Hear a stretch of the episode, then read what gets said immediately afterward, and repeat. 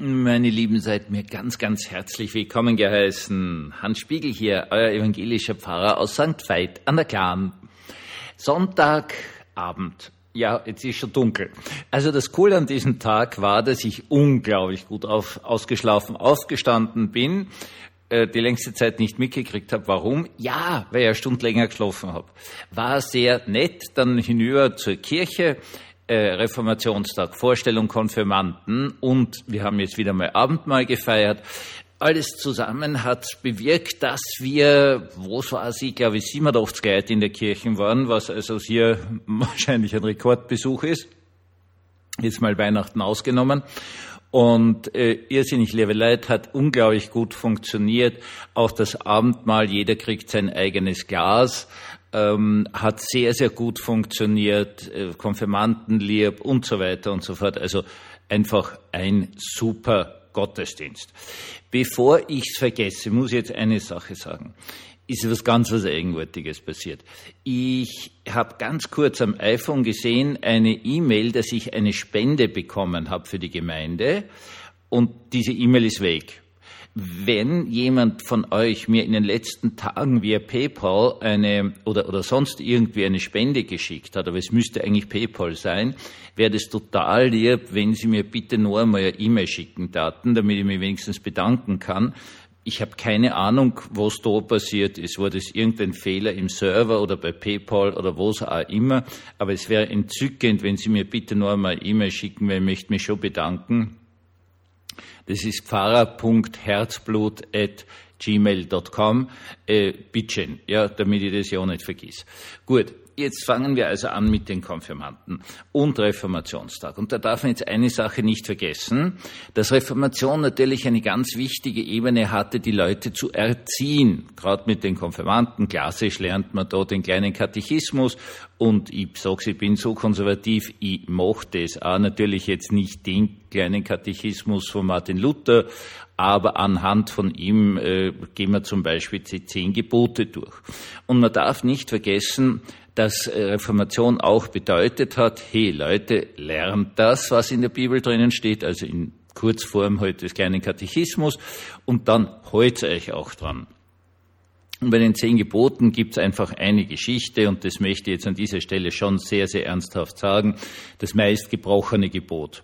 Und das meistgebrochene Gebot ist natürlich, du sollst kein falsches Zeugnis reden über deinen Nächsten. Hast auf gut Deutsch, red kann Blödsinn über wen anderen.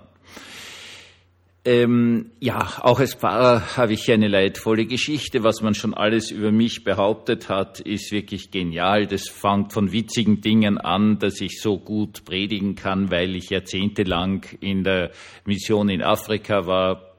Ich war noch nie mein Leben in Afrika, darauf habe ich überhaupt nicht reagiert, bis zu weniger lustigen Dingen, dass es immer wieder Leute gibt, die nicht verstehen, dass jemand zunächst einmal Alleinerzieher und danach Single ist und deswegen mit größter Selbstverständlichkeit behauptet, dass ich ja sehr viele und so weiter und so fort.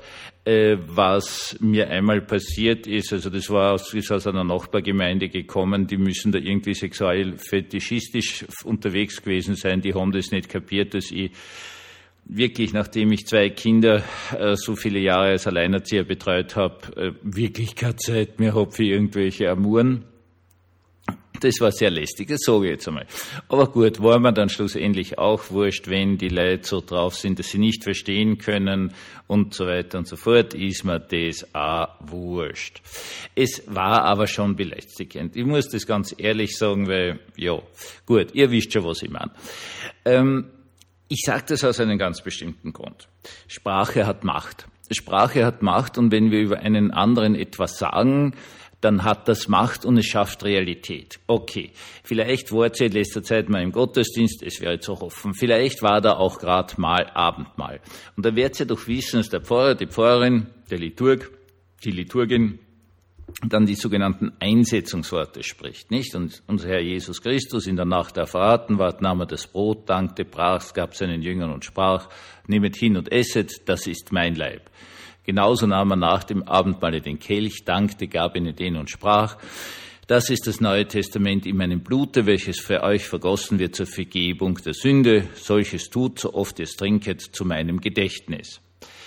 In diesem Moment geschieht etwas. Also römisch-katholisch sagen einfach, das verwandelt sich materiell. Evangelische sagen, nein, es wohnt sich Heiliger Geist ein in der Gemeinde und in den Gaben, also Brot und Wein auf gut Deutsch.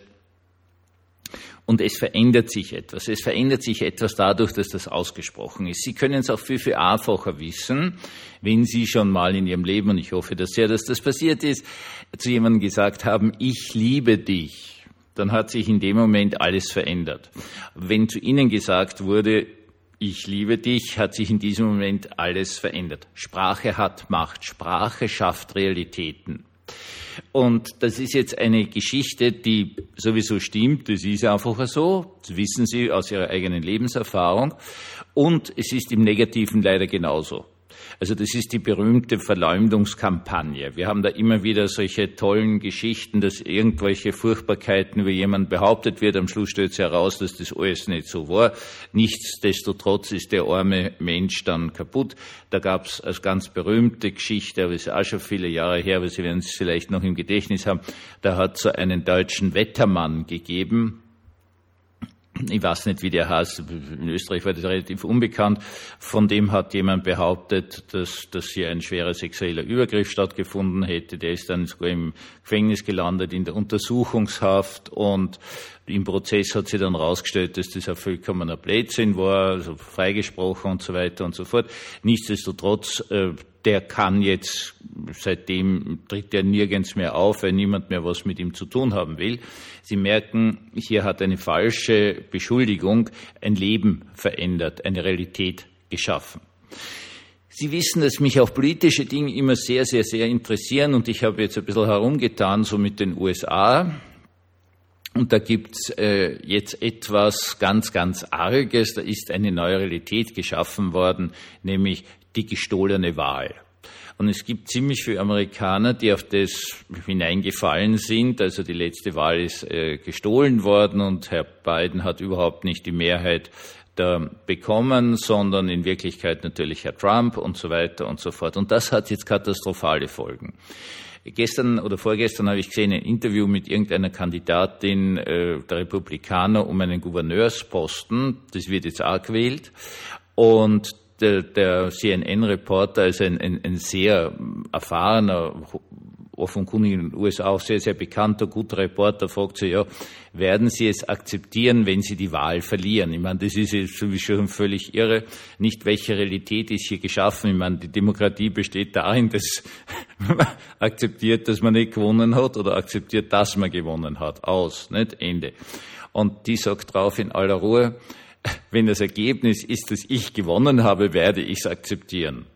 Der Pause, der starrt die an und sagt, na Moment, äh, wenn das Ergebnis sein sollte, dass Sie verloren haben, werden Sie es akzeptieren. Und die sagt nur einmal drauf, wenn das Ergebnis ist, dass ich gewonnen habe, dann werde ich es akzeptieren. Das heißt, auf gut Deutsch, jetzt läuft hier in einem bestimmten Teil amerikanischer Gesellschaft eine Sache ab, die einfach davon überzeugt ist, dass irgendwelche bösen Menschen also jede Wahl faken, sodass die äh, Trump-Anhänger verlieren. Und das wird jetzt einfach gesagt. Das hat jetzt eine Folge und das hat mich wirklich sehr schockiert. Anscheinend ist es jetzt so, dass 20 Prozent, allen Ernstes 20 Prozent der US-Amerikaner davon ausgehen, dass es in nächster Zeit einen Bürgerkrieg geben wird. Also davon gehe ich mit Sicherheit nicht aus. Ähm, ja, es gibt natürlich diese militanten Gruppen dort und, und die haben, wo so weiß ich, wie viel Schnellfeuergewehre. Aber in Wirklichkeit sind die, die dann wirklich bereit sind, irgendwas ganz Furchtbares zu tun, natürlich eine winzige Minderheit, könnte natürlich einiges an, an Furchtbarkeiten erzeugen mit ziemlichen Todesopfern, aber also ein Bürgerkrieg wird das nicht werden. Das heißt auf gut Deutsch eine ständige Behauptung, die es äh, gibt, nicht? dass äh, diese letzte Wahl gestohlen würde, wofür es keinen immer gearteten Anhaltspunkt gibt, schafft nun eine Realität, schafft allen Ernstes die Realität, dass ein Kandidat um ein Amt gefragt wird, ob er nachher das Ergebnis akzeptieren wird. Und da sehen Sie, da ist eigentlich schon alles verloren. Wir müssen unglaublich darüber aufpassen, was wir über wen anderen sagen, weil es schafft Realitäten. Es ist nicht so, dass der Mensch dann sagen kann, das hören zu, das ist doch ein Blödsinn. Ja, erst einmal in dem Moment, wo sich jemand rechtfertigt, glauben ihm die Leute eh nichts mehr. Äh, aber der kommt dann nicht mehr aus der Rolle heraus, sich zu rechtfertigen. Und dann beginnt ein Circulus viciosus nach unten und das ist einfach ganz, ganz furchtbar. Wir müssen alle immer darauf aufpassen, dass wir über andere Menschen nichts Falsches sagen. Am besten ist es einfach, gut österreichisch gesagt, halt die Pappen, wenn du das nicht wirklich genau weißt. Auf Hochdeutsch, schweige, wenn du etwas nicht genau weißt und selbst dann überleg dir dreimal, ob du das sagst. Unter allen Geboten ist dieses am Blödsinn über wen anderen reden mit Sicherheit das, was wir als Menschen am häufigsten brechen. Und zwar aus einem sehr einfachen Grund. Äh, wir sind gern wichtig. Wir reden gern. Wir sagen gern irgendwelche Sachen. Wir sagen gerne Sachen, die äh, Aufmerksamkeit nach sich zieht. Wir werden schlicht und ergreifend gerne wahrgenommen. Und es ist heute halt so, wenn man irgendwelche tollen Geschichten weiß und sagt, was weiß ich, wir werden alle von Aliens regiert, dann in dem Moment hat man natürlich eine Aufmerksamkeit, auch wenn die Aufmerksamkeit bei der Behauptung, wir werden alle von Aliens regiert, obwohl es auch solche Gruppen im Internet gibt, äh, Echsenmenschen, äh, das ist alles so, so, blöd, aber wurscht. Äh, in dem Moment bekommst du Aufmerksamkeit. Und dann fühlst du dich wahrgenommen und wenn du dich wahrgenommen fühlst, dann fühlst du dich besser. Der große, große Punkt beim christlichen Glauben besteht darin, dass du hundertprozentige Aufmerksamkeit Gottes die ganze Zeit hast. Und zwar liebevollste Aufmerksamkeit, helfende Aufmerksamkeit. Das heißt auf gut Deutsch, wenn du glaubst, dann brauchst du nicht mehr um Aufmerksamkeit ringen, denn Gott ist bei dir. Einen gesegneten Abend und eine wunderschöne neue Woche.